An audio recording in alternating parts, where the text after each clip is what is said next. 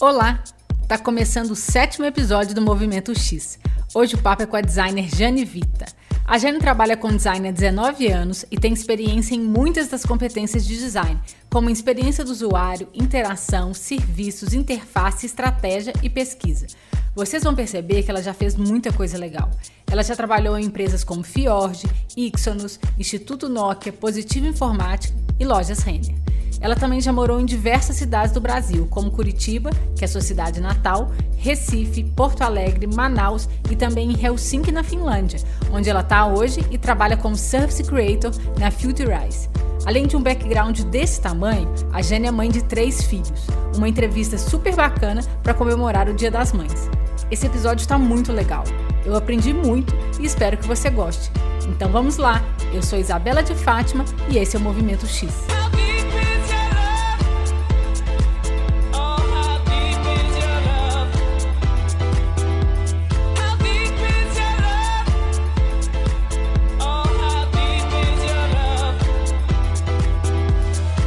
Oi, Jane, tudo jóia? Oi, tudo jóia, Isabela. Muito obrigada pelo seu tempo e pela presença aqui no Movimento X. Muito obrigada a você pelo convite. Jane, hoje você mora em Helsinki, na Finlândia, certo? Certo. E eu vi que você já morou em Curitiba, Porto Alegre, Manaus e no Recife. Conta pra gente como é que foram essas experiências. Bom, é, eu acho que eu, eu, logo no começo, quando eu comecei a, a trabalhar com design, eu pensei assim, ah, eu vou ficar aqui em Curitiba para sempre. Eu tinha essa ideia de fazer minha empresa em Curitiba, morar em Curitiba. Eu não tinha muito, muito sonho de sair de Curitiba, não.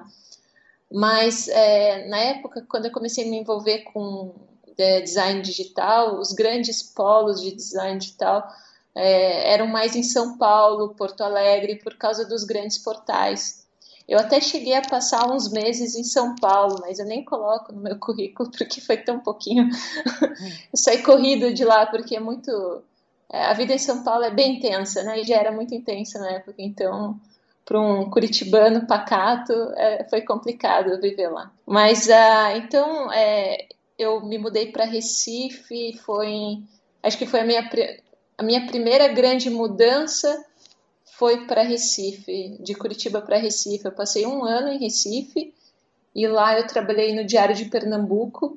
Também trabalhei numa, é, numa agência de publicidade. Faz tanto tempo isso, foi em 2003 quando me mudei para Recife. Então essa foi minha primeira minha primeira viagem. Fiquei um ano em Recife e depois de Recife eu voltei para Curitiba. Eu fiquei é, três anos em Curitiba trabalhando Positivo Informática é, lá eu, comecei como design de interação e virei coordenadora de, de conteúdo, é, que eles chamavam de conteúdos digitais, né?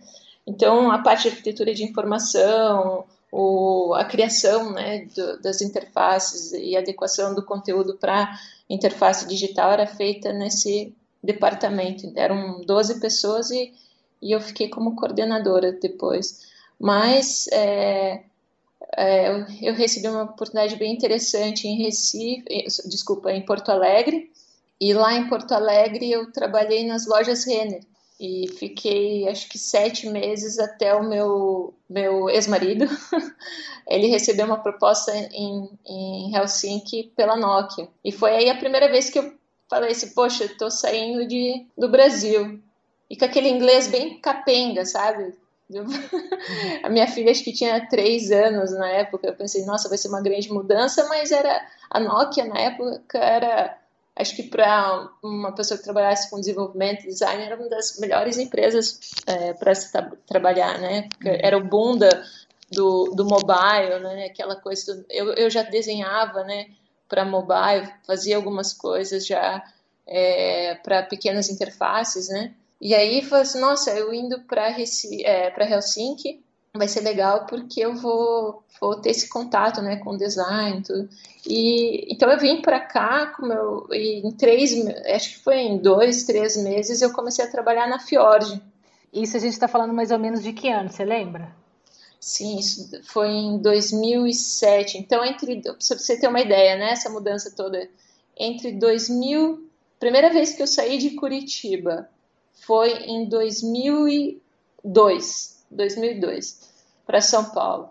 Depois disso, para Porto Alegre, em 2000, é, não, desculpa, para Recife, 2003 para 2004. Depois fui para Curitiba e daí em 2007 eu fui para Porto Alegre. E depois é, de 2000 e então eu fiquei aqui em, em, em Helsinki 2008 e 2009. Aí eu voltei para o Brasil para trabalhar no Instituto da Nokia em Manaus. E depois de Manaus eu voltei para Curitiba de novo. e aí em Curitiba é, eu fui trabalhar na, é, com, com treinamento online.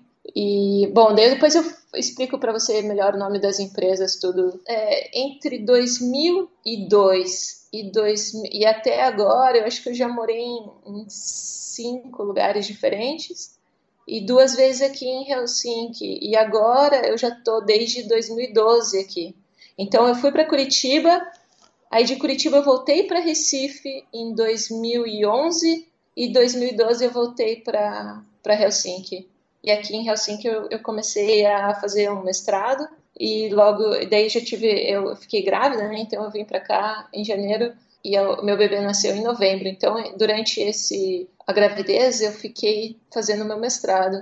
Então em dois anos eu fechei o mestrado, aproveitei o tempo que estava com com meu pequenininho e com ele na barriga também para acelerar os estudos mas acabei que, trabalhando como pesquisadora seis horas por dia no final do, da, minha, da minha licença maternidade, com ele bem pequenininho. E quando ele foi é, pôde ir para a escola, eu acabei entrando numa empresa bem, bem legal aqui que chama Sonos.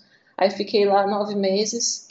E tô desde então, é, depois eu voltei para a Fiord e agora estou na Futurais faz um ano e meio. Então, 2012 você foi para a Finlândia e está aí desde então, né?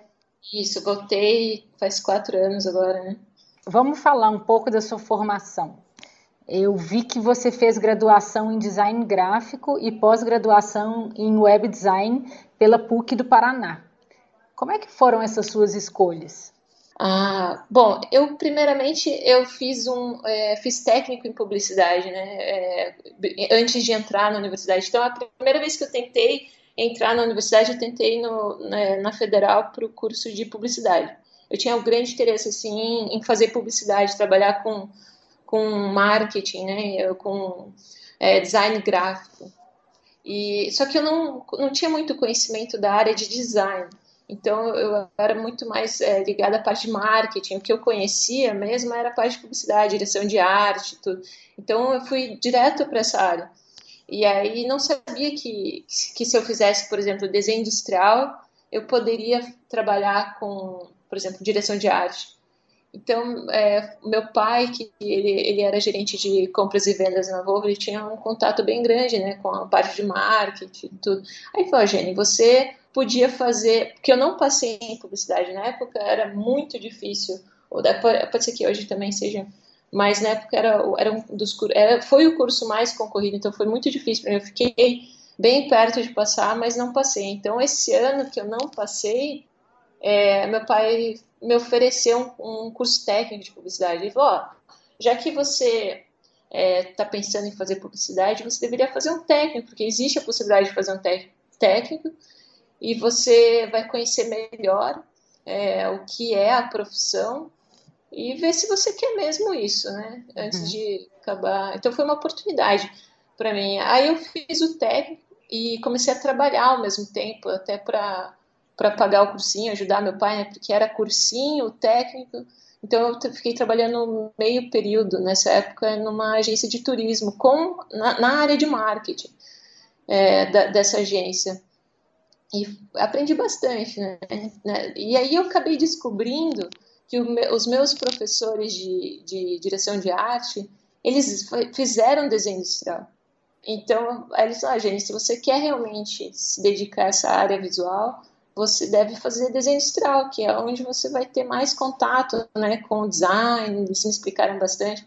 Na época, a parte de design digital mesmo era você ter uma ideia, era estava bem no começo, né? O, o Flash, é, as ferramentas da, da macromídia, né, eram puramente código, né, você nem tinha, nem tinha uma interface gráfica, tinha muita coisa que estava começando com, com interface, assim, bem interessante, e nessa época, né, e logo que eu entrei na, na, na universidade, em 98, o, começou, assim, toda essa parte gráfica, ela começou a, a se popularizar mais, então as pessoas começaram a procurar mais, é, eu até lembro que logo que eu entrei na universidade, é, daí, então foi, foi assim, daí eu apliquei para desenho industrial, né? Foi isso que você me perguntou.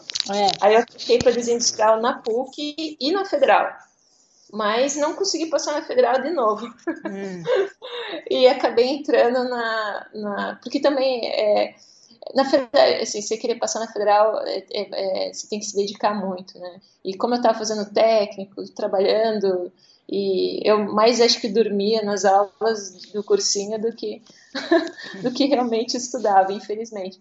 Mas, uh, mas acabei dando uma baita de uma sorte, porque a PUC ela tinha um laboratório na época de, de mídia digital, né, mídias digitais, e é, eles tinham um programa, é, um portal chamado Eureka. Eu acabei tendo a oportunidade de fazer estágio no Eureka, então é, tive contato com essa primeira galera de, de design e, e o pessoal que fazia, sabe, sites na época. Tudo. Então, acabei aprendendo muito hum. é, com esse pessoal. E foi daí que você escolheu o, a, a especialização em web design? Então, esse foi o primeiro ano, inclusive, que teve essa especialização. E o, o curso, o, esse, essa especialização, ela foi é, quase que um experimento. Ela nem, acho que ela, eu não, eu não sei nem se, acho que ela teve dois anos só na PUC, que era o a web design. Então a gente aprendia a, realmente a criar projetos para sites, sabe?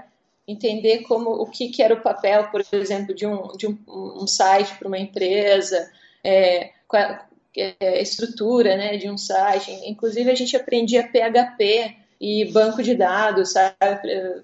Umas coisas assim, bem. Era o que a gente chamava na época de webmaster, né? Você, você inclusive podia até ligar para a pessoa porque ela fazia tudo. Era bem, bem interessante. Você tinha um, um embaixo, assim, no, você rolava o site, Aí você via no, no rodapé assim: você tem alguma dúvida sobre esse site, website, você liga para o webmaster.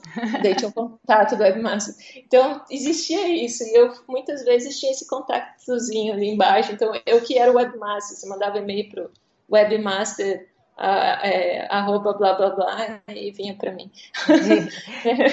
então é, era o curso de webmaster, né, que que naquela época era uma especialização. Mas foi bem interessante, porque é, eu fiz estágios em, em, por exemplo, uma concessionária online, chamava Autobis, é, na época, e eles, é, a ideia era, era vender um, carro online, você, ter você vê como eles eram estavam otimistas, né? E é, na verdade assim era vender o que eles chamavam de vender, na verdade era se interessar pelos, pelo carro online, contactar a empresa pelo site. E o que foi, era bacana é que uma, é, a primeira vez, eu acho que eu fiquei trabalhando nessa empresa acho, uns quatro meses, uma coisa assim, e, e teve uma venda que alguém ligou e falou, olha, eu vi o, o carro pelo site e a gente vai, e eu gostaria de ver, né, viabilizar a compra. eu lembro que a gente estourou champanhe e, e comeu bolo e fez uma festa porque tinha vendido um carro online. Então, você vê, né, é, como que como que é bacana, é, eu acho que eu, eu sou muito envolvida com, com o design por causa disso, eu cresci, né, a gente, eu sempre fui muito pioneira nas coisas, porque eu, eu não tinha ninguém para ensinar, e a gente ia descobrindo. Aí, quando tinha um livro, eram bem poucos na época, e a gente acabava lendo todos que tinha em português, é, tinham os inglês, em inglês, claro, mas na época meu inglês nem era tão bom, então eu nem tentava ler os livros. e, e não tinha essa coisa de, ah, vou. Eu até tinha amigos que tinham trabalhado na Microsoft, né? É, tinham certificado, é, eram certificados na, pela Microsoft, bem, bem interessante. E eles, ah, a gente morou no Canadá ou morou nos Estados Unidos, sabe? Aí ficava, isso aqui não é para mim, não. Uhum. Era bem, bem. Eu fui mesmo, como se fala, bem, de uma maneira bem orgânica, sabe? Me envolvendo com design e, e buscando os meus caminhos. E bem então, mão na que... massa também, né? Pelo que você está contando. Bem mão na massa, ir lá e aprendendo e desbravando mesmo. Exatamente, exatamente. Quando você se envolve, eu acho que é muito do que você gosta de fazer também. Então você vai se envolvendo, você vai se interessando, você sempre quer fazer o melhor, certo? Então você vai atrás de informação, você fica sabendo que alguém sabe alguma coisa mais interessante, aí você observa, você conversa, você aprende. Inclusive, isso é uma coisa que eu, eu gostaria de até de falar aqui, que tem um cara que chama Mauro Pinheiro. Acho que você deve, talvez deve, ele, ele é professor da Federal do Espírito Santo. Na época, ele trabalhava na Globo.com e ele foi para Curitiba numa conferência que teve por lá no Teatro Paiol que chamava Perhaps, acho que eh, alguma coisa assim.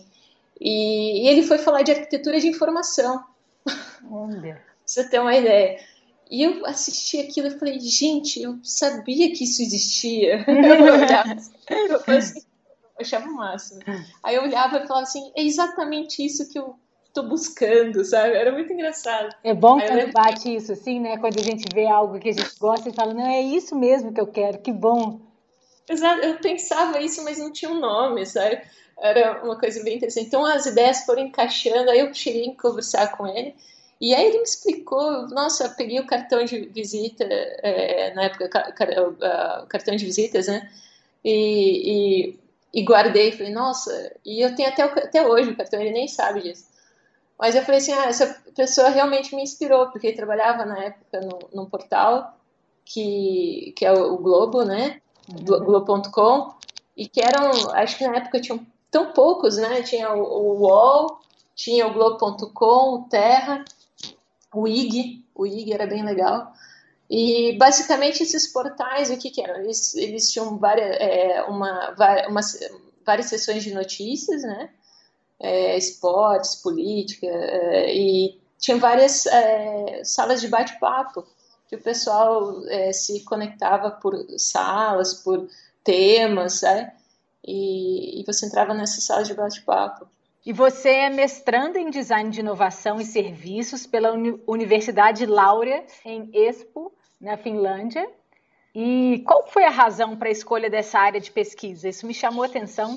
Então, aqui na, na, em toda a Escandinávia, a área de serviços, né, design de serviços, ela é bastante valorizada e, e eu gosto muito da área de design de serviços é, desde que eu entrei em contato com, com a disciplina em, foi em 2007 não, 2008, desculpa, quando eu entrei na, na Fjord. Então, a Fjord, eles faziam, é, eles tinham esse slogan, né, que a gente fala, que é, eles desenhavam serviços digitais.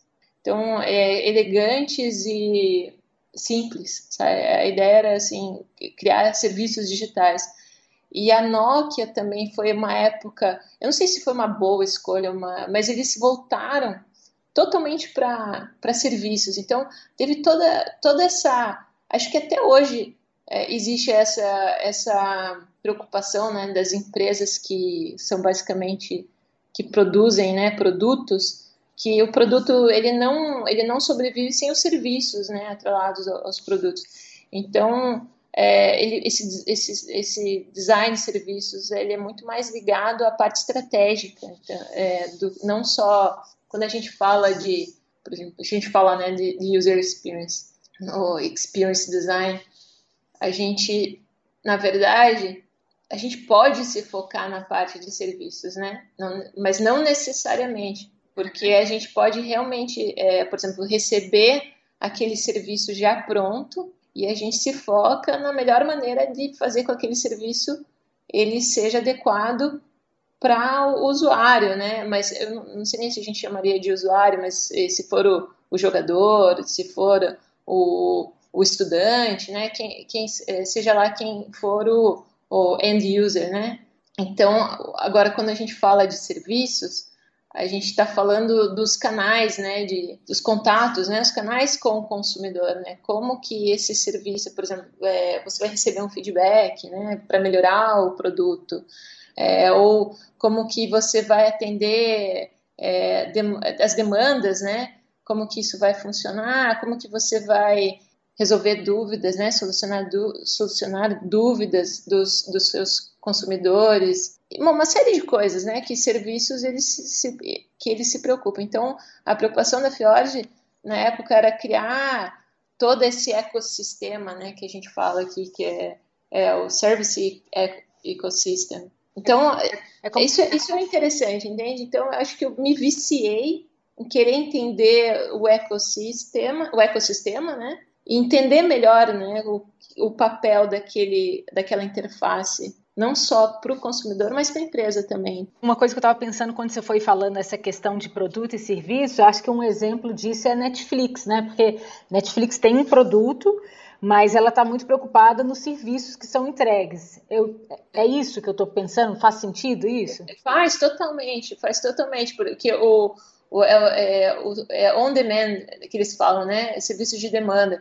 Então, o, a ideia é que o, a pessoa que está assistindo, ela vai lá e ela escolhe o vídeo que ela quer. Então, ela vai procurar, ele, eles oferecem vários vídeos, né? E a pessoa vai lá e escolhe aquela que ela quer. E ela vai personalizar, ela vai dizer quais são os tipos de filmes que ela gosta. Então, toda essa coisa de, de é, as features, né, que tem lá, são é, adequadas para esses casos de uso, né? E quando a gente fala de presença, é, o ecossistema de presença digital da marca, é quando a gente pensa nos diversos pontos de contato que uma pessoa, por exemplo, pode Exatamente. utilizar a Netflix, né? Se ela está no ônibus e está vendo no telefone, ou no tablet, ou no desktop, ou na televisão. E eu acho que esse, esse conceito esse entendimento mesmo de produto e serviço digital, ele vem modificando com essas, com essas novidades que estão surgindo, né? Exatamente, exatamente.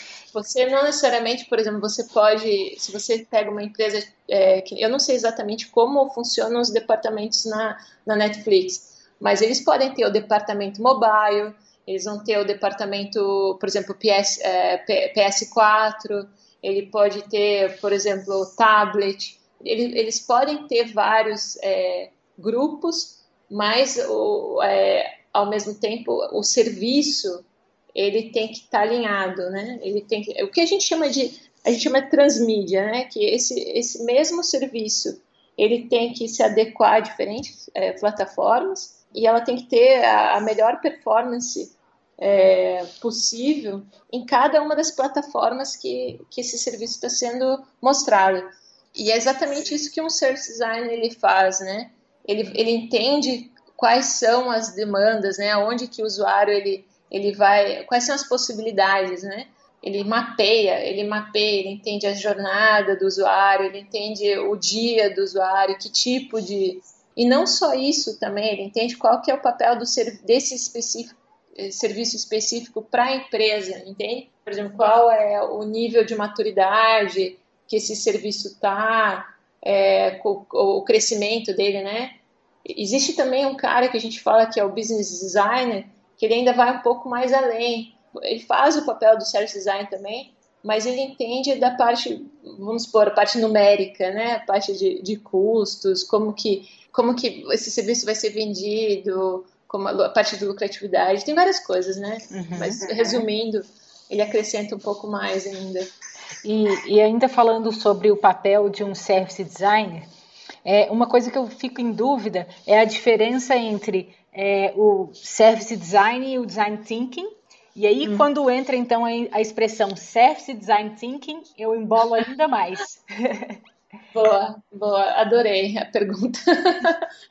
eu acho que essas perguntas são aquelas perguntas que ninguém sabe responder, mas todo mundo tenta. E, né? e mas uma coisa legal assim também é que a gente está falando de uma área em que tem muita nomenclatura e ela está em constante evolução, então toda hora tem um termo novo e às vezes a gente que está começando a aprender, começando a trabalhar com isso, a gente se sente um pouco perdido, assim, começa a misturar as coisas. Então é sempre bom ouvir a opinião de alguém que está tanto tempo trabalhando com isso. Olha, eu, se, eu não, se eu não tivesse um, pé, um pezinho, um pezinho bom, no, na, na área acadêmica, eu não ia te falar isso, tá? Mas, aliás, eu, eu, eu não poderia estar falando isso, né? Mas, é, você quer que, eu, sendo bem sincera, eu sou a favor do título design, sabe? Designer, né? E o que a gente faz é a prática do design. E o design nada mais é do que a preocupação do design, ele já tem essa preocupação com o público-alvo, né? Uhum. E com ergonomia, muitos anos já, né? Essa interface em homem-máquina, ou, ou, é, interações, né, que a gente fala, e seja lá quem seja o, o começo ou o fim, por exemplo, pode ser um cachorro usando algum dispositivo, certo? Então, não necessariamente precisa ser uma pessoa Entende? Você pode estar desenhando um serviço que seja para um pet shop, né? Ou que você, você pode desenhar coisas que não necessariamente é, sejam para pessoas, né? E, mas o que, que por que, que eu estou falando isso?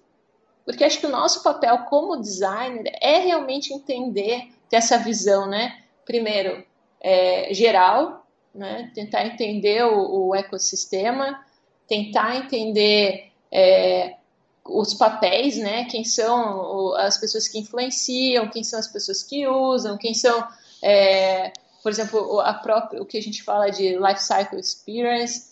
É, por exemplo, se a pessoa está aprendendo, se ela já usa algum tempo, se ela já usa tanto tempo que ela já está ensinando, sabe?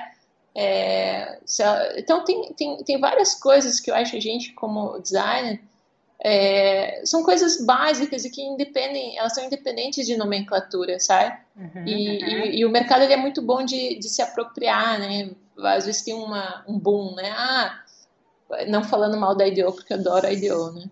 Mas, mas por exemplo, eles, eles formataram muito bem essa coisa de design thinking e é, eles, for, eles empacotaram a, a, coisa de uma maneira que ficou muito interessante e muito fácil das pessoas assimilarem. E, e isso também, é, como, como, a gente está falando uma disciplina, e eu acho que aí está o papel do design thinking, é, foi aproximar o design de pessoas que não entendem de design, que está fora da mão do designer, né? E isso passou a vender mais, por exemplo, para quando a gente fala de hierarquia nas empresas, né? O designer, muito tempo atrás, ele era o cara que ele tava, ele não, ele não participava do processo inicial, né? Ele, ele, ele, ele recebia as demandas do negócio, tudo quase praticamente prontas, os problemas, né? O brief, o, o brief, né? É, a gente recebia isso tudo pronto, a gente não tinha nenhuma influência em é, muita, né? Lógico que dependendo do, do profissional, ele busca essa influência, né? Mas acho que com o design thinking a gente passou a ficar mais confiante e as pessoas a confiarem mais no design. E eu acho que isso só vem crescendo.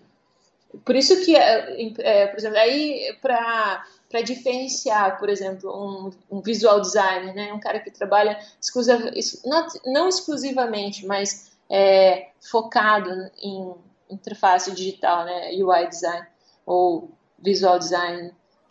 Bom, a gente pode aí as pessoas aí a gente pode criar inúmeras áreas de foco, uhum. mas eu acho que você entendeu todo o processo como funciona, ele só vem acrescentar, porque te faz é, realmente entender o que você está fazendo. Isso ajuda muito com a nossa intuição, né? Em tomar as decisões certas, né? Então, acho que o design thinking, se, se eu te, te der minha opinião, eu acho que ele é muito importante para o design, mas eu acho que para o designer mesmo, eu acho que acrescenta, porque dá mais é, confiança, né, passa mais confiança para a gente, mas eu acho que ele foi muito mais importante para o mercado no geral. Uhum. E o service design é a mesma coisa. Quando o pessoal fala aqui na Escandinávia, eu acho que o, nessa região aqui da Europa, né, eles, é, o service design ainda tem é, o service design thinking, né? Que você perguntou. É. porque somente o design thinking ele precisa de algo a mais, porque a gente precisa colocar essa palavra service design thinking, que é justamente essa preocupação em criar esses canais, né? Entender a, a transmídia, cross-platform, aonde o usuário, o dia a dia do usuário, onde que ele está, É, eu estou falando a palavra usuário, tem uma gente que não gosta, né? Mas é. eu, eu, teve uma época que eu era implicada também do usuário, mas sinceramente eu acho que a gente se. É, a verdade, no fim das contas, é o usuário. Eu acho que é mais fácil de entender do que às vezes pessoas só, né? A gente, a gente espera que ele use, pelo amor de Deus, né? É, exatamente. Se ele não usar, pronto. Mas espero que. que é, é brincadeira, né? Mas é, eu acho que a gente. É, é, bem isso, a gente não se deve. É, eu acho que o meu grande. Se eu fizesse isso, eu estava perdida, Isabela, porque acho que quando eu comecei a trabalhar tinha tanta coisa e hoje em dia eu, eu não digo que eu jogaria tudo que eu fiz no lixo e, e todo ano eu estava recomeçando novamente, aprendendo coisas novas, né? Mas realmente, por exemplo, PageMaker. PageMaker eu já usei PageMaker, eu já usei CorelDRAW, eu já eu já fiz tanta coisa. Por exemplo, a própria arquitetura de informação, né? Hoje em dia ela parece tão engessada. O pessoal nem fala mais, né? Nem fala mais arquitetura de informação. É, mas eu, eu ainda gosto do, do, dos princípios, sabe? Eu acho que cada, cada momento foi especial uhum. e a gente não, não, não deve ignorar, né? Mas acrescentar sempre. E agora a gente podia então falar dos seus, do seu foco de estudo hoje, né? Que você chama de Place Thinking Service Design Thinking, não é? Bom, essa, é, eu vou começar então pelo Futures Thinking, tá? Que é um, bom, na verdade eu, eu não sei se. Eu acho que tem algumas pessoas a, a, a, é, no Brasil já é, aplicando é, o que a gente fala. Quando a gente inova, né, vai criar um produto inovador, né? Um produto novo para a empresa. Tem várias coisas, né? Questões de maturidade, por exemplo, de uma tecnologia. Por, eu vou investir num VR, né? Num, num VR, como se chama, né? Virtual Reality. É, virtual reality eu não sei como que se eh, chama no Brasil, acho que virtual, realidade virtual. É, exato. então, é, você vai fazer um serviço onde você vai se usar de técnicas de, é, da tecnologia de realidade virtual, certo? Aí você fala, será que isso realmente é, seria interessante para o meu negócio? Será que... Você tem, sempre tem várias dúvidas, né? E aí, às vezes, você vai investir numa tecnologia que ela é é, pioneira, você tem a coisa de arriscar. Ou então você quer realmente criar, você está tendo alguma dificuldade, ou você já, seus serviços todos eles já estão tão bons, né, que você vai procurar uma, criar um serviço novo, acrescentar, né? Então, o, o, o Futures Thinking, que é studies, né, que a gente chama os estudos de, de futuro, é, entender os possíveis futuros, né, porque a gente não tem um futuro só, é, quando a gente cria né, os futuros cenários, a gente sempre tem probabilidades, né, o que pode acontecer. Para você entender, por exemplo, tem uma, uma operadora, né, eu vou fazer esse serviço para uma operadora, vamos supor, para Oi. A gente fala de cinco anos atrás, eu realmente fiz esse tipo de serviço é, para Ericsson. É uma coisa similar do que eu estou falando para você existe, por exemplo, eles, é, eles tinham um grande, é, tinham um serviço surgindo na época que era o Skype, tá? Uhum. Então todas as pessoas iam poder se falar de graça, elas iam pagar, se tivesse internet, elas iam falar assim, e aí, como que as operadoras, né, como que eu vou ganhar é, dinheiro com ligação se as pessoas todas vão falar de graça?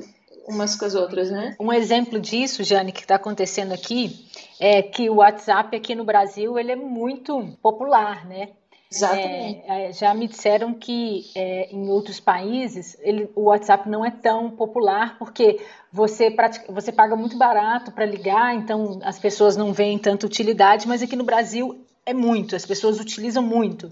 E as operadoras elas estão muito preocupadas aqui em como que elas vão continuar mantendo o modelo de negócios delas se as pessoas estão cada vez ligando menos. E elas estão tornando os planos de dados mais baratos, mesmo eles sendo péssimos, mas aqui a gente já tem planos de pré-pago que você tem WhatsApp liberado, uso de Facebook. Então elas estão vendo a receita cair e não estão sabendo muito como como é, aumentar o lucro. Exatamente. Então, até, até mesmo o, o, serviço de internet ser gratuito, entende? Então, existem coisas que é, é o mercado ele vai é, adotar, entende? vamos supor que daqui a seis anos a gente eh, tem um cenário onde a internet ela é de graça para todo mundo. A gente entenda que para as pessoas terem acessibilidade, é, é, por exemplo, é, direitos iguais, né? Vamos supor. Aqui na Finlândia tem, acho, eu não me lembro exatamente a quantidade de, de megabytes que, é, que você tem direito como cidadão aqui porque eles, eles entendem que você ser conectado é uma, é uma necessidade. Fantástico, né? Tá. É, porque se a pessoa ela, ela tá, tem, ela tá conectada, é, isso vai ajudar. Bom, tem várias implicações, por exemplo. É... Pode ajudar até na economia do país, Exato. né? Quanto, mais acesso à internet as pessoas têm, mais elas podem produzir, mais elas podem pensar em coisas novas, né? Exatamente, educação, né? Tem, tem tanta coisa que a gente pode falar que se você der a internet de graça vai vai melhorar a qualidade de vida das pessoas. É engraçado eu falar isso, né? Mas eu sei que tem muita coisa antes disso para resolver, mas já que a gente está falando de design de tecnologia, vamos, é, vamos se a isso, mas não, não entrando em outras necessidades. Mas é, seria no caso, né? No, no, na, no, no, mundo que a gente vive hoje, é, para você ter um trabalho bacana, tudo, você tem que entender, né? Tem que saber acessar um site, ser conectado e tudo. Por que, que eu estou falando isso? Porque o cenário, esse, esse tipo de cenário, quando você cria um serviço, vai inovar numa empresa, numa operadora, por exemplo, que nem a Oi, né? Eles vão entender que, ó, se por um acaso isso acontecer em dois, três, quatro anos, como que a gente vai reagir ao mercado, ou como a gente vai é, pro, ser mais proativo, né? E já oferecer um serviço melhor, que tipo de coisa que a gente pode fazer que vai é, diminuir o impacto no nosso negócio. Então, na época, quando a gente estava fazendo esse serviço para a Ericsson, a gente teve até, tá, isso a gente estava eu estava trabalhando na Fiorge e a gente foi pago para fazer um workshop somente para tentar entender esses cenários, né? Que tipo, como que as pessoas iam se comportar e que tipo de tecnologias elas estariam disponíveis em poucos anos, né? Aí você tem, normalmente você tem 3, 5, é, 10 anos, sabe? Tem algumas, depende da necessidade desse negócio, você traça algumas periodicidades, né? Você fala, ah, vou pensar daqui a 3, daqui a 5, e você cria esses cenários. Aí você cria cenários positivos, cenários negativos, diferentes cenários é, que te dão uma visão melhor do que pode acontecer e como você vai se adaptar. E aí você cria tipo um roadmap, né, que a gente fala, que é, é como, por exemplo, se, que, se você, se durante é, esses estudos, né, você entende que você tem que criar um serviço e que é todo, ele na verdade ele vai se direcionar ao público que você já conhece, que você vai poder se aproveitar dos dados que você já tem, mas que ele vai sofrer, é, o impacto vai ser tão grande que você vai ter que trazer esses usuários para um outro tipo de serviço, que é o que, por exemplo, muitas empresas têm feito, as operadoras têm feito, que é oferecer internet. Então eles estão ganhando serviços com um pacote de internet em vez de ganhar os serviços com telefone, com a ligação, né? Em vez disso, eles estão oferecendo os pacotes de internet. Mas isso já não é, não, se você for pensar é, no, no que vai acontecer para frente, as pessoas vão ter outras maneiras de se conectar, vão surgir outros serviços e, e eles não podem. Por isso que tem esse desespero grande, né, que está acontecendo. Eu vejo no Brasil que existe muito monopólio, então as coisas delas, elas realmente são difíceis de, de mudar por causa disso. Mas não existe, a mudança ela vai acontecer e, e, e a gente já tem ideia, né, de, por exemplo, com essa coisa de sharing economy, é, crowdfunding, várias coisas, né? Então, uh, muita coisa está acontecendo e as pessoas estão criando as soluções, né? E não vai demorar muito e vai, vai acontecer alguma coisa que vai causar, vai fazer com que as empresas elas acordem, né? E comecem a entender mais é, quem, com quem que elas estão, o público-alvo delas, né? E como que elas se adaptam ao mercado. Mas, então, isso, essa prática de futurist thinking, ela pode parecer assim, é, o que eu, eu, eu, tive uma conversa outro dia com uma colega e ela fala, não, isso é, é quando a gente fala de futurist thinking, a gente está falando em investimento. E quando a empresa ela não está bem, ela a primeira coisa que ela faz, eu não vou investir, eu não tenho dinheiro para investir, certo? Então, é, você investir numa técnica de, por exemplo, num estudo de futurist thinking, entender isso é o design thinking, né? É o design thinking, exatamente o que a gente tem hoje de metodologias e técnicas, né? Metodologias que a gente tem hoje é, no design thinking aplicadas é, cenários futuros, né? Aí tem toda a, o conhecimento de é, estudos de futuro aplicados ao design thinking. Então é, é uma mesclagem, né, do, do que é o futuro, esses estudos de, do futuro com os, o design serviços e design thinking. Futurist thinking, eu acho que ele veio para ficar e as pessoas já têm se interessado muito na metodologia e, e, e, aqui já é, por exemplo, quando a gente dá os nossos workshops aqui de Futurist Thinking, que a gente chama, né, agora o, o curso ele mudou de nome, ele, a gente fala assim que é Are you leading or are you, are you following or are you leading? é, é, bem interessante porque é, você, se você está simplesmente só seguindo o que as pessoas estão dizendo para você que é certo e você vai se afundar junto com todo mundo, ou você vai é, liderar e entender e ser o pioneiro, né? Aquele que vai trazer todo mundo para a mudança. Isso me fez pensar em algumas marcas, na mesma hora que você falou, né? Você tem algumas categorias as marcas que sempre estão liderando e as outras que estão copiando. Exatamente. E, e vice-versa. E uma dúvida no que você está falando. É, onde entra o ponto de você é, almejar criar serviços mais sustentáveis? Ainda falando sobre seu foco de estudo. Ah, bom, é que eu, eu, trabalho muito com concept design, né? Então muitas das coisas que eu faço, às vezes é, vai, elas vão acontecer daqui uns 5, 3 anos, 2 anos, entende? Então eu, eu, trabalho muito com prototipagem também, eu, é, por isso que eu, a, a minha habilidade né, de visual, de criar e, desenhar realmente, né, colocar a mão na massa, que a gente chama do, do craft design, ela me ajuda a prototipar, a criar esse cenário, sabe? É, eu posso entender que o craft design é como se fosse também um visual design ou design de interface? Seria mais um mão na massa. Ah, tá. Fazer, é, experimentar, né? O que a gente é prototipagem, né? Criar e e, e realmente o visual também, né? Você tentar, mas de uma maneira, uma maneira, eu até diria mais informal, tá? Ah, tá, entendi. Ela, ele não é o fim, né? Ele é uma inspiração. Saquei. Ele tá lá no, no meio para fazer a coisa acontecer, né? Eu sou uma boa visual designer para um service designer. Mas para um visual designer eu sou uma péssima visual designer. E, e você falou uma palavra nova, pelo menos para mim, que é o concept designer. Isso, o concept design, na verdade, quando a gente fala concept, às vezes as pessoas não gostam da palavra concept também.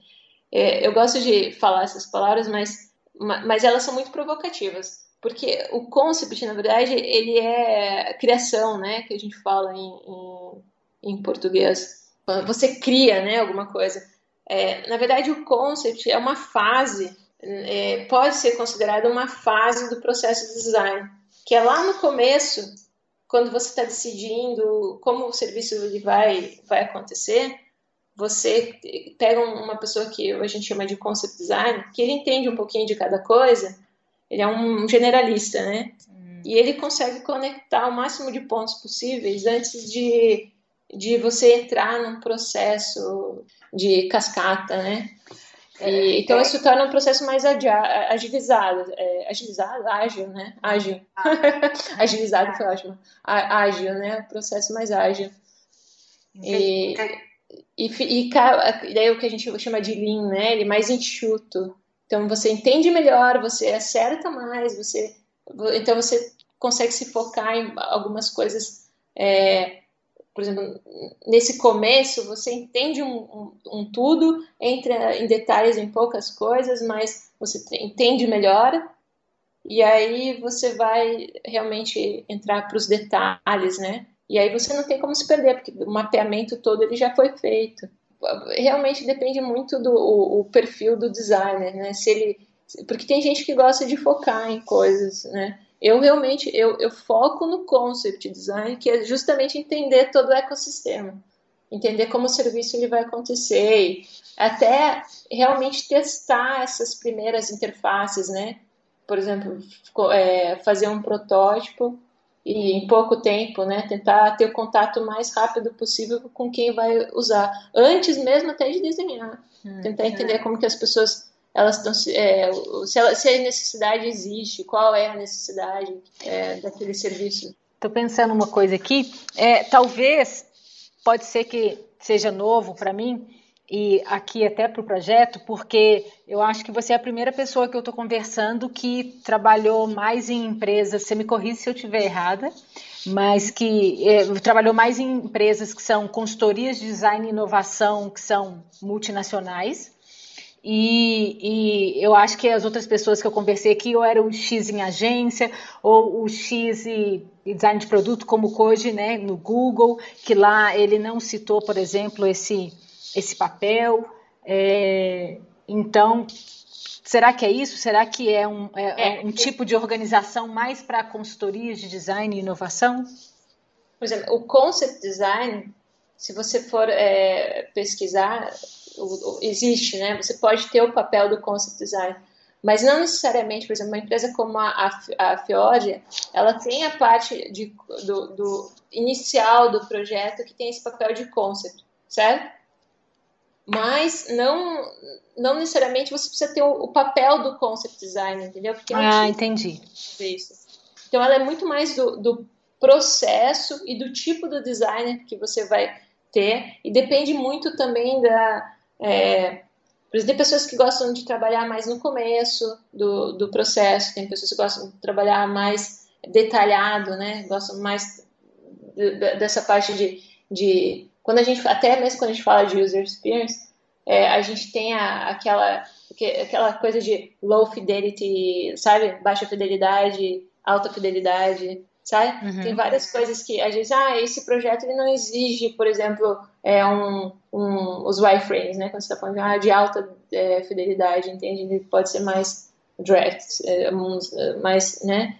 É, pode ser manual, não precisa ter tanta ele é mais um concept, entende? Ele está mais ali para inspirar. Então, é, eu acho que quando a gente usa essa palavra concept, é, tem gente que gosta e gente que não gosta. Eu não, eu não, não gostaria de me ater assim à, à palavra concept, mas é justamente esse início do projeto onde existe o comprometimento mais de entender o que vai ser feito, certo? E entender o qual, por exemplo, as pessoas que vão influenciar no sucesso desse serviço também, entende? Por exemplo, se você é, é, vocês têm que saber. Eu, eu, aqui a gente faz muito isso.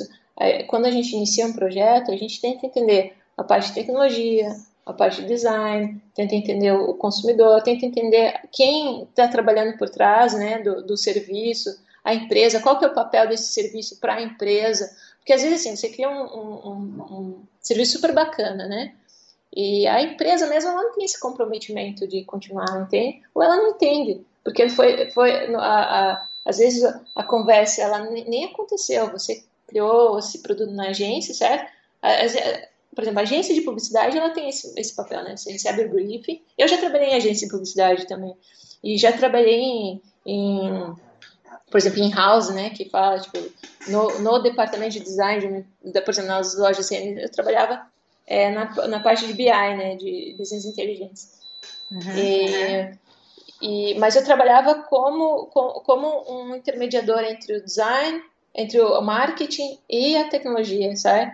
Então, é, já trabalhei de, de diversas, em diversos, é, como se a gente fala, em posições diferentes, né? Em, com papéis diferentes. Mas no final, é que nem eu estou te falando. Eu acho que o, o, o que a gente faz é design. Uhum. Certo? Isso. Então, é difícil você pegar e falar assim, ah, depende muito que, em que fase do design que a gente está falando. E como é que é o seu trabalho hoje? É, conta um pouco pra gente do seu dia a dia, na Futurice. É Futurice que pronuncia, né? Isso, em finlandês é Futurice, mas a gente, em, no geral, a gente chama de é, Futurize. Mas a gente até brinca que pode chamar de qualquer coisa. então, a gente, é, lá no, na, na Futurize, a gente chama todos nós somos service creators. E aí você tem essa uma especialização, vamos supor, na, é, que no meu caso seria service design, UI, UX design, porque eu sou mais generalista, né? Eu sou um designer mais generalista, até pela experiência. Mas existem, por exemplo, pessoas de business design, existem pessoas que trabalham com branding, né? Com é, direcionamento de marcas, é, pessoas que trabalham com analytics, né? Que é a parte de é, análise de dados, né? Entender é, dados, até criar é, como é, conectar, é, como coletar os dados, como se usufruir dos dados, como entender esses dados. Então, tem várias pessoas de vários, com várias especialidades, mas a gente entende que, uh, dependendo do serviço, algumas especialidades são é, mais necessárias do que as outras, não mais importantes, né? mais necessárias que as outras, e o papel ele acaba sendo maior, mas a gente tenta envolver o máximo de disciplinas possíveis num primeiro momento que é justamente para mapear esse ecossistema, né? Entender como que aquele serviço funciona. Então, ela, ela, ela vende isso, né? Que a gente, em, num primeiro momento, a gente, é, que a gente chama de service, é, service sprint, a gente tenta entender o que é, o que é que tem que ser feito. Aí a gente faz uma interação bem é, de duas em duas semanas, a gente usa é, desenvolvimento agile, é, pra, ágil, né, para esse desenvolvimento tá. ágil, para tentar ter feedback mais rápido para produzir, para ter essas interações mais rápidas, para que a gente consiga é, melhorar, né, e, e ter um, um, um, conceito final e mais é, que, tem, que tem, é mais possível, né, de ter sucesso. Então essa aqui é a ideia. Tem essa, essa fase inicial sempre pelo menos três pessoas, sabe? Uma de business, uma de, de tecnologia e uma de design. Uhum. Depende muito, é, Isabela, depende muito do, do, projeto, do tamanho, né? né? do projeto, do tamanho do, do, do serviço, né? Uhum. Às vezes, realmente, não vou, não vou, não vou te mentir, vem um cliente que quer renovar um site. Ele não quer mudar nada, vamos supor. Sabe? Eu quero simplesmente, eu tenho uma marca nova e eu quero fazer esse mesmo site com essa mesma informação, mas com essa, esse design novo. Isso realmente pode acontecer, e dependendo, às vezes é uma marca que é interessante trabalhar, tudo, e aí o pessoal acaba fazendo. Mas isso, eu acho que tem acontecido cada vez menos, porque acho que as pessoas, elas, já que a gente vai investir né, em, em criar essa identidade nova, por que não repensar né, e tentar entender melhor para quem que a gente está fazendo isso, qual que é o papel desse site, vamos supor no caso, ou esse serviço mobile, ou esse, esses serviços digitais, ou né, essa transmídia. Qual que, é, né, qual que é o papel desse serviço nesses múltiplos, múltiplas plataformas, né? Então, depende muito do projeto. Mas eu já trabalhei em vários tipos de projetos. A gente tem que ter um pouco pé no chão também, né? Que às vezes o, o tempo, por exemplo, ah, o, cliente precisa de, um, de uma solução para, sei lá, um mês, né? Três, três semanas. É, a dedicação que você tem para esse entendimento do serviço, ela também está muito associada ao, ao, tempo que você tem, né, para fazer. Uhum. E as pessoas que estão envolvidas, né, na equipe e tudo. Mas sempre existe a conversa. Quando a, a gente a gente trabalha muito com consultoria, então a gente se envolve muito, independente de ser uma, só um, uma, uma renovação de interface, a gente trabalha junto com a empresa, com os, os representantes, né? Então a gente tenta já trabalhar, por exemplo, dentro da empresa. Gente trabalha, a gente pergunta, uh, eles já vendem, né? Que a gente vocês vai vão para lá, vocês vão para dentro da empresa mesmo, literalmente, ou é um processo de cocriação com o cliente? Literalmente. Vocês vão para lá, são para dentro. Gente, existem serviços que a gente passa oito meses trabalhando no cliente. Olha só. Por exemplo, ou mais, né? Às vezes três anos. Gente... Mas assim, existe a, a Futurais porque a gente chama de consultoria, né?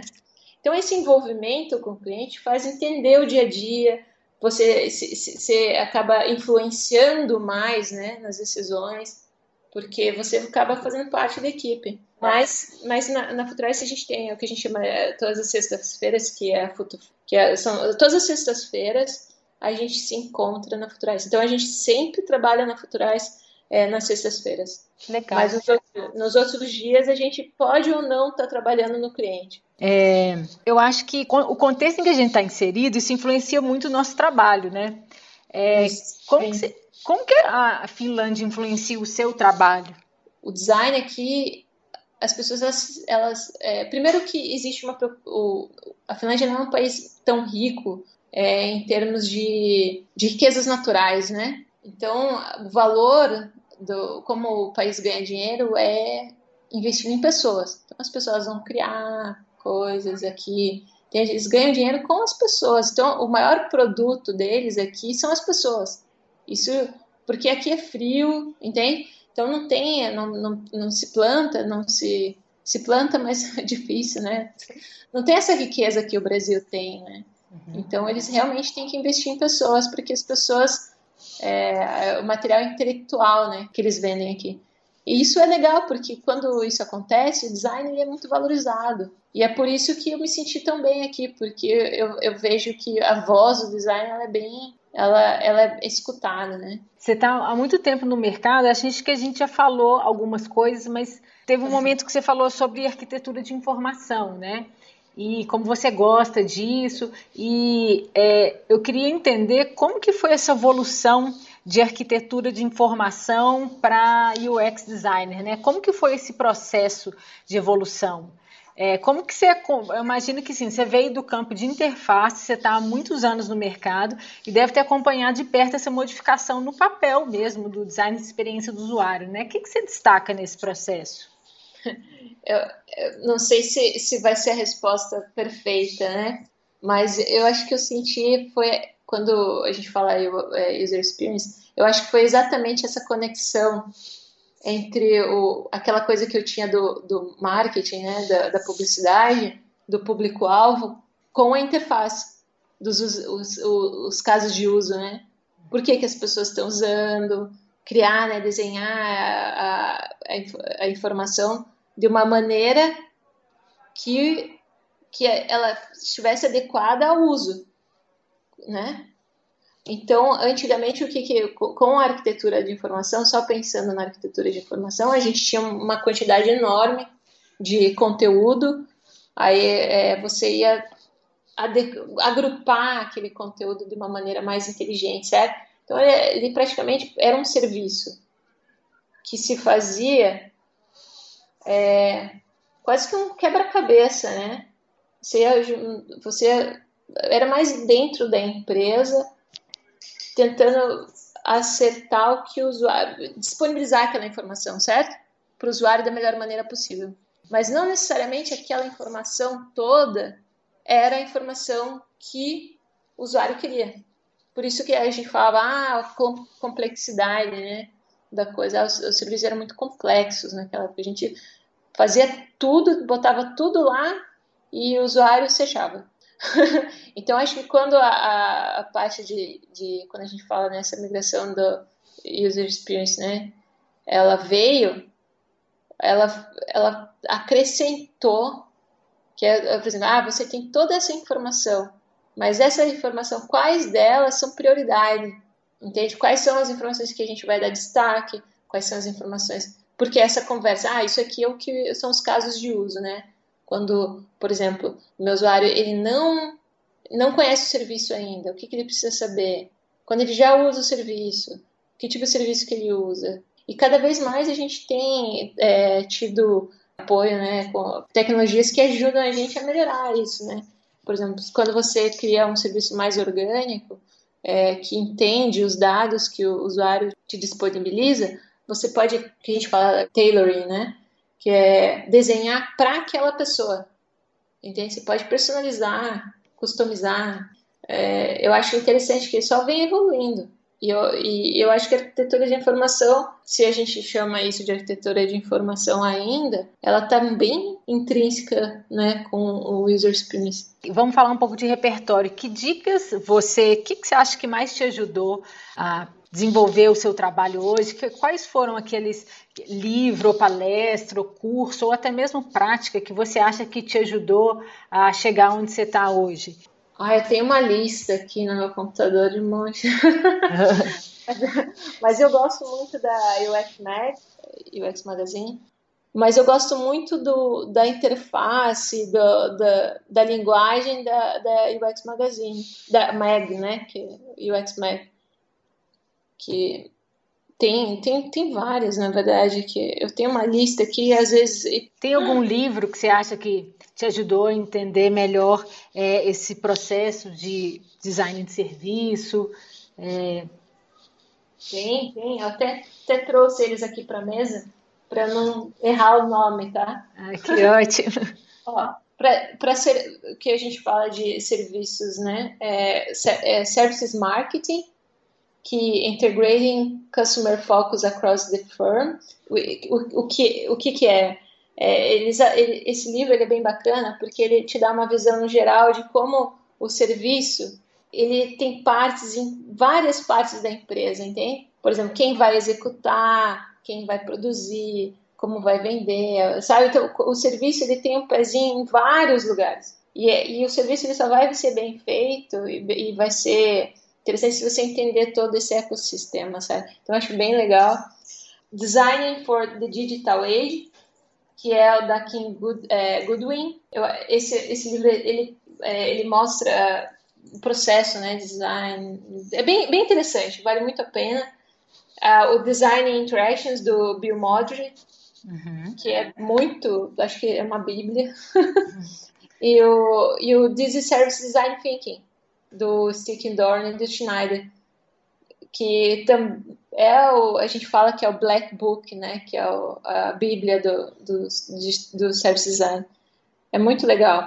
E para trends, eu acho que para é, entender um pouco de, do que, é o futuro Thinking aplicado em negócio, tem mais um livro que, que acabou de sair, na verdade, faz pouco tempo, que é o Trend Driven Innovation. Jane, muito obrigada pelo apoio e por fazer parte do Movimento X. Adorei a conversa. Muito obrigada, Isabela. e espero que o pessoal goste. E se alguém tiver alguma dúvida, querer, querer conectar comigo e conversar, e se tiverem alguma dúvida, tentem entrar em contato comigo. Ah, Valeu, obrigadão. A gente que agradece, Jane. Chegamos ao fim deste que é o sétimo episódio, hoje num papo via Skype com a Jane Vita. E eu espero que você tenha gostado. Se você quiser fazer qualquer comentário, crítica ou sugestão, é só me escrever no movimentox@gmail.com. E para conferir outros episódios, acesse o canal do Movimento X no SoundCloud ou no seu player de podcast preferido. Obrigada e até o próximo episódio.